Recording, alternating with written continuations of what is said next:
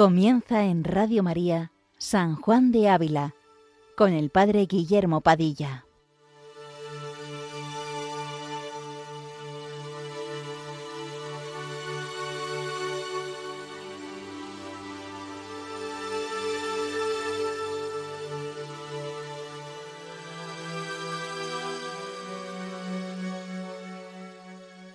Buenos días a todos los oyentes de Radio María. Seguimos en esta mañana con nuestro programa dedicado a San Juan de Ávila, doctor de la Iglesia Universal. Trataremos hoy el capítulo 28, que se encuadra aún en el apartado dedicado a los engaños del demonio y sus remedios. El capítulo de hoy se centra fundamentalmente en el bien mayor que Dios saca de las tentaciones y la necesidad para ello que tenemos de un buen confesor, es decir, de un sacerdote que nos ayude a distinguir, podríamos decir con palabras actuales, la diferencia entre el sentimiento y el consentimiento, entre el sentir y el consentir, este principio básico de la vida espiritual. Bien, pues le pedimos como siempre al Espíritu Santo, que es el Padre amoroso del pobre, que por intercesión y por mediación de la Virgen María, se digne derramar sus dones en los que escuchan y en el que habla, para que podamos sacar provecho para nuestra alma de la lectura y el comentario de este capítulo de la Audifilia. Comienza así. Suele, a los que estas tentaciones tienen, dar mucha pena el haberlas de decir abiertamente a su confesor, por ser cosas tan feas y malas que no merecen ser tomadas en lengua, y que el solo nombrarlas causa desmayo. Y por otra parte, si no las dicen muy por extenso y no relatan cada pensamiento, por menudo que sea, paréceles no ir bien confesados. Y así nunca van satisfechos, ora lo digan, ora lo callen, mas con más tristeza de la que trajeron.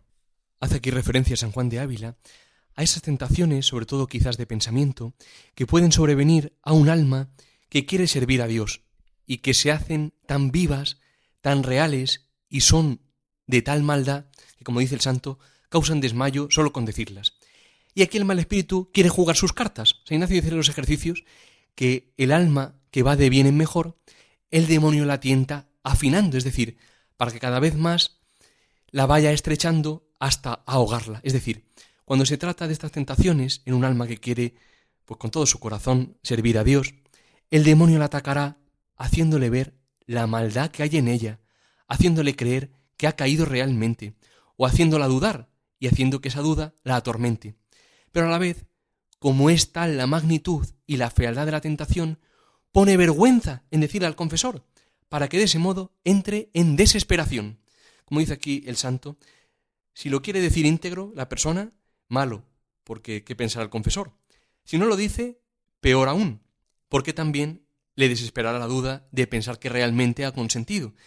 Y si lo dice a medias, malo también, porque entonces se quedará pensando en qué mal ha hecho la confesión. En síntesis, que el demonio querrá hacernos ver que todas las soluciones que pensemos son malas. Es decir, nos quiere poner engañadamente en un callejón en el que no encontramos salida, de tal manera que siempre el alma se quedará en tristeza. Continúa diciendo el santo. Deben tales personas buscar un confesor sabio y experimentado, y darle a entender las raíces de la tentación, de manera que él quede satisfecho y entienda el negocio, y darle muy entero crédito en lo que dijere, porque en esto consiste el remedio de estas personas que, o por su poco saber, o por estar apasionadas, no son parte para ser buenos jueces de sí. Aquí tocamos ahora un tema fundamental, y es que la mejor manera de descubrir los engaños del demonio es con la transparencia al confesor, al buen confesor que uno tenga, para que de este modo este sacerdote, con experiencia y conocimiento de la vida espiritual, vea claro que se trata de una tentación, es decir, que la persona no está consintiendo, que Dios lo permite, como veremos ahora después, para gloria de sus escogidos, para sacar un bien mayor. Por ello, dice el santo, no podemos fiarnos solo de nuestro juicio. Una persona embestida por estas tentaciones es muy mal juez de sí mismo, en general, uno nunca es buen juez de sí mismo, ni para bien ni para mal. Por ello, dice el maestro, que el remedio está en creer, es decir, en dar crédito a este buen confesor una vez expuesto con total claridad la situación del alma, para que de este modo nuestra alma entre en la paz que Dios quiere, una paz que ciertamente se combate en medio de la guerra, pero una paz. A este propósito, dice San Juan de Ávila en la carta 54, una cosa muy iluminadora, como el gran confesor y director espiritual que era él, dice, aunque la mar de las tentaciones ande muy brava, no caiga ni migaja de duda o temor en vuestro corazón, mas confiados en quien tan de verdad nos ama, estemos seguros en medio de cualquier peligro. Qué bonito, ¿eh? Que no caiga ni una migaja de duda o temor en vuestro corazón, mas confiados en quien de verdad nos ama, estemos seguros en medio de cualquier peligro. Bien, en relación a estos escrúpulos, que es lo que ocurre muchas veces a estas personas, cuando no se quedan con paz ni confesando ni sin confesar, dice también el santo en la carta 62, dice, los escrúpulos de las confesiones son tentaciones del demonio para atormentaros y quitaros la dulcedumbre del corazón y dejaros sin gusto de las cosas de Dios, porque el corazón escrupuloso no está bueno para amar ni para confiar, ni le parece bien el camino de Dios, y luego se va a buscar otros caminos donde más se deleite por no hallar en el de Dios lo que le contentaba, y tiene la culpa el escrupuloso, que levanta las aguas tranquilas donde hay paz, y no el camino de Dios, que es muy suave y muy llano. Haced burla de ello, y sujetaos a lo que os dicen vuestros confesores, y no os dejéis llevar del escrúpulo, ni de vuestro parecer, sino decid, mi Señor Dios no es escrupuloso, yo hago lo que me mandan de su parte, no tengo más que dar cuenta. Daos, hermana, prisa a amar, y se os quitarán los escrúpulos que nacen del corazón temeroso, y el amor perfecto echa fuera el temor. Como vemos, es la misma idea que ha escrito en la Audifilia. Es decir, es fundamental para vencer estos escrúpulos de la confesión, hacer caso al confesor, es decir, darle crédito y darnos prisa, como dice el santo, con una, una expresión tan, tan audaz, darnos prisa en amar, que como los escrúpulos proceden del temor, el amor, es decir, el sabernos, primeramente, amados infinitamente por la misericordia de Dios, echa fuera los escrúpulos. Continúa el santo dando ahora un consejo muy paternal al confesor de tales almas. Dice así, dice, y el tal confesor debe orar mucho al Señor por la salud de su enfermo, y no cansarse, porque le pregunte el tal penitente muchas veces una misma cosa, ni por otras flaquezas que suelen tener, de las cuales no se espante, ni le desprecie por ellas, mas háyale compasión entrañable, y corríjale en espíritu de blandura, como dice San Pablo, porque no sea él también tentado en aquello o en otro, y venga a probar a su costa cuánta es la humana flaqueza. Qué hermoso y qué paternal, y qué sabio, por supuesto, propio de un doctor de la Iglesia, es el consejo que da el santo a los confesores, es decir, la paciencia, la blandura en el trato, la misericordia y la medicina que por su parte pueden aplicar también, que es orar por estas almas.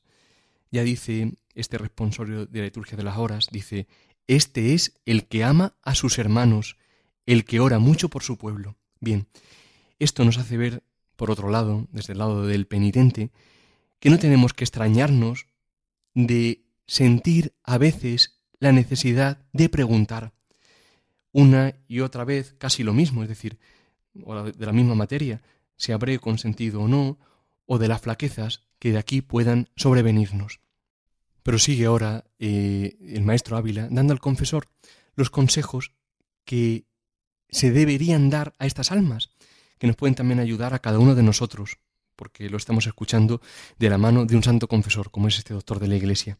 Dice así, San Juan de Ávila, dice, encomiéndele la enmienda de la vida y que tome los remedios de los sacramentos, y déle a entender que ningún pensamiento hay tan sucio ni malo que pueda ensuciar el alma si no lo consiente, y déle buena esperanza en la misericordia de nuestro Señor, que a su tiempo le librará, y que entre tanto sufre este tormento de sayones, en descuento de sus pecados, y por lo que Jesucristo pasó. Y así, confortado el penitente, y llevando su cruz con buena paciencia, y ofreciéndose a la voluntad de nuestro Señor para llevarla toda la vida, si él fuere de ello servido, ganará más con aquella hiel y vinagre que el demonio le da que con la miel de devoción que él deseaba. Nos dice aquí San Juan de Ávila varias cosas muy importantes. Vayamos por partes. Primero, que nos animemos a la enmienda de la vida, es decir, a desear de veras ser santos. Desearlo, hermanos, tenemos que desearlos, ser santos. El deseo es el motor de nuestra vida espiritual. Segundo, tomar remedio en los sacramentos. Los sacramentos son verdaderas medicinas para la salud de nuestra alma, porque es el mismo Dios quien viene a nuestro corazón para sanar sus heridas, para darnos fortaleza, para unirnos a Cristo. Tercero, que nada que pase por nuestra cabeza, que ningún pensamiento ni sentimiento, puede manchar nuestra alma si no lo consentimos. Es decir, como decíamos antes, que el sentir no es consentir. Y en relación a esto, don Vital Leodi, en su libro El Santo Abandono, dice algo que nos puede ayudar. Dice que la tentación es horrible, que os impresiona, que os sentís inclinado al mal. No importa, la impresión no es más que un sentimiento y os humilla, pero no os hace culpables. Sentir, como hemos escuchado antes de San Juan de Ávila, no es consentir. Todo cuanto sucede en la parte inferior del alma, imaginaciones, recuerdos, impresiones, movimientos desarreglados, todo está en nosotros, pero no es vuestro, y por su naturaleza es indeliberado e involuntario. Y lo que constituye el pecado es solamente el consentimiento, pero es verdad, una amarga pena se apodera de vosotros en las tentaciones, sobre todo de impureza, de odio, de aversión u otras semejantes. El temor de haber sucumbido os atormenta y agita. Pero este mismo temor es señal evidente de que conserváis en alto grado el temor de Dios, el horror al pecado, la voluntad de resistir. Sigue diciendo, dice, es moralmente imposible que un alma así dispuesta cambie en un momento y preste al pecado mortal pleno y absoluto consentimiento, sin que lo advierta con toda claridad. Todo lo más que puede suceder es que, dada la fuerza o frecuencia de la tentación, haya habido alguna negligencia, un momento de sorpresa, por ejemplo, un deseo comenzado de vengarse, movimientos de complacencia semivoluntarios, mas no consentimientos plenos, enteros, deliberados, que en esa situación de alma no son posibles, o por lo menos sería muy fácil de conocer la transición entre un horror invencible al pecado mortal y su aceptación plena y entera. Y por supuesto, dice aquí el santo, que sufre el alma esto como tormento de sayones, es decir, en unión con la pasión de Cristo, para que quede confortada en llevar la cruz y animarla a que la llevemos toda la vida, si así Dios quisiera. Nos recuerda esto a los ejercicios de San Ignacio, cuando dice que si Dios fuera servido de ello, como dice aquí también el maestro Ávila, queremos, por imitar y parecernos más a Cristo, ser recibidos por Él en suma pobreza espiritual, en oprobios, en injurias. ¿Y qué es esto sino suma pobreza espiritual, oprobios, trabajos del alma? Serán sin duda el fuego que purificará el alma y la llevará así más purificada a la unión íntima con Dios. Y así declara además ahora San Juan de Ávila en este capítulo. Dice, y sucede de aquí que, estando nuestra alma en flor de principios, comience a dar fruto de hombres perfectos, pues mamando antes leche de devoción tierna, comemos ya pan con corteza, manteniéndonos con las piedras duras de las tentaciones, las cuales Él nos traía, para probarnos si éramos hijos de Dios, como hizo con nuestro Señor, y así sacamos de la ponzoñosa miel y de las heridas salud, y de las tentaciones salimos probados con otros millones de bienes. Qué delicadeza la de Dios y qué suma sabiduría tiene cuando permite en nuestra alma esto o aquello. Viene a decir el Maestro que este martirio, esta cruz de las tentaciones que nos hacen tanto sufrir, son el medio del que Dios se sirve para que comencemos a dar frutos de hombres perfectos. Es decir, que abandonando el alimento infantil, que es la leche, comemos ya pan con corteza. Qué ejemplo tan visual, ¿eh? Ya como somos mayores, después de haber pasado este sufrimiento, comemos pan con corteza, la piedra dura de las tentaciones. Y así, del mal aparente, del sufrimiento del alma, Dios saca un bien mayor. El alma ha quedado probada, purificada, se ha hecho más apta para un mayor grado de unión con el amado. En una carta a una de sus dirigidas, el padre Pío de Pietrelchina, le decía una cosa que puede iluminarnos también mucho en este sentido. Decía, mediante asiduos golpes de cincel salutífero y cuidadoso despojo, el divino artífice busca preparar piedras para construir un edificio eterno. Y así es en verdad. Toda alma destinada a la gloria eterna puede ser considerada una piedra constituida para levantar un edificio eterno. Al constructor que busca erigir una edificación, le conviene ante todo pulir lo mejor posible las piedras que va a utilizar en la construcción. Lo consigue con el martillo y el cincel. Del mismo modo, el Padre Celeste actúa con las almas elegidas que, desde toda la eternidad, con suma sabiduría y providencia, han sido destinadas para la erección de un edificio eterno. El alma, si quiere reinar con Cristo en la gloria eterna, ha de ser pulida con golpes de martillo y cincel que el artífice divino usa para preparar las piedras, es decir, las almas elegidas. ¿Cuáles son estos golpes de martillo y cincel? dice el santo. Hermana mía, las oscuridades, los miedos, las tentaciones, las tristezas del espíritu y los miedos espirituales que tienen un cierto olor a enfermedad. Es por ello que continúa el santo diciendo en este capítulo de la audifilia, los cuales no hemos de agradecer al demonio, cuya voluntad no es fabricarnos coronas, sino cadenas, mas hémoslo de agradecer a aquel sumo y omnipotente bien, Dios, el cual no dejará acaecer mal ninguno, sino para sacar bien por más alta manera, ni dejaría nuestro enemigo y suyo atribular a nosotros, sino para gran confusión del enemigo que atribula, y bien del atribulado, según está escrito, que Dios hará burla de los burladores, y el que mora en el cielo mofará de ellos. Por supuesto, no hemos de pedir tentaciones, constituyen una excitación para el mal y por tanto un peligro para el alma, pero sin embargo, Dios sabe sacar un bien mayor de ellas, por vía de cruz, que es lo que engaña al demonio. Al demonio le horroriza la cruz, porque la cruz, la cruz verdadera, de ahí no saca riqueza mundana, ni vanidad, ni soberbia, que son las redes y cadenas que Él quiere echarnos.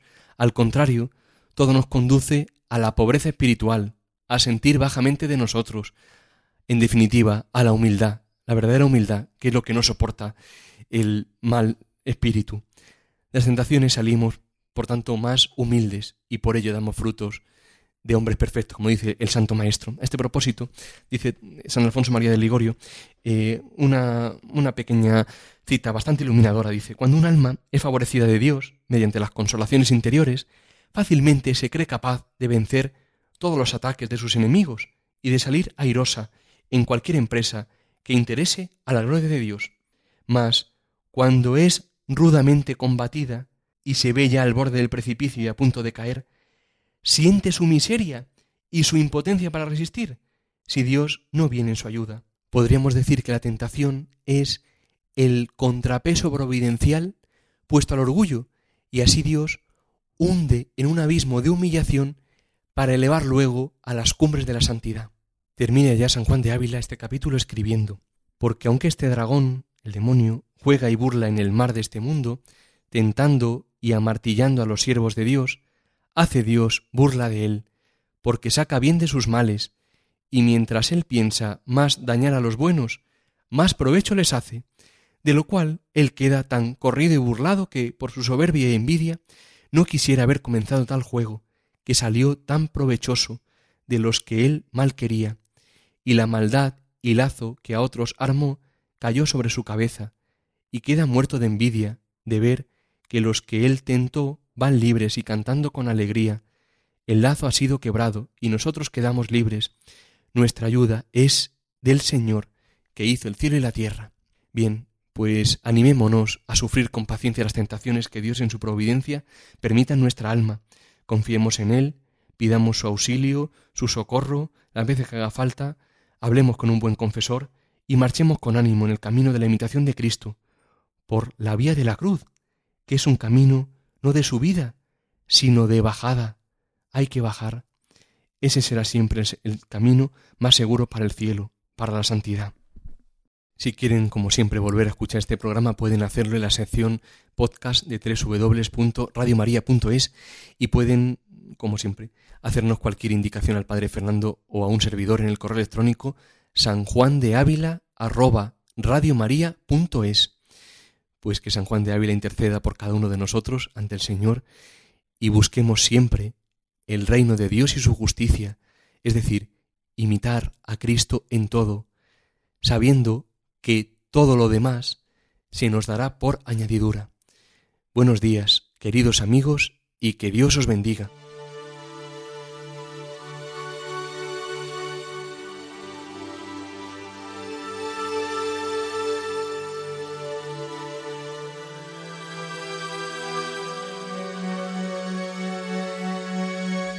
Les hemos ofrecido en Radio María San Juan de Ávila dirigido por el padre Guillermo Padilla.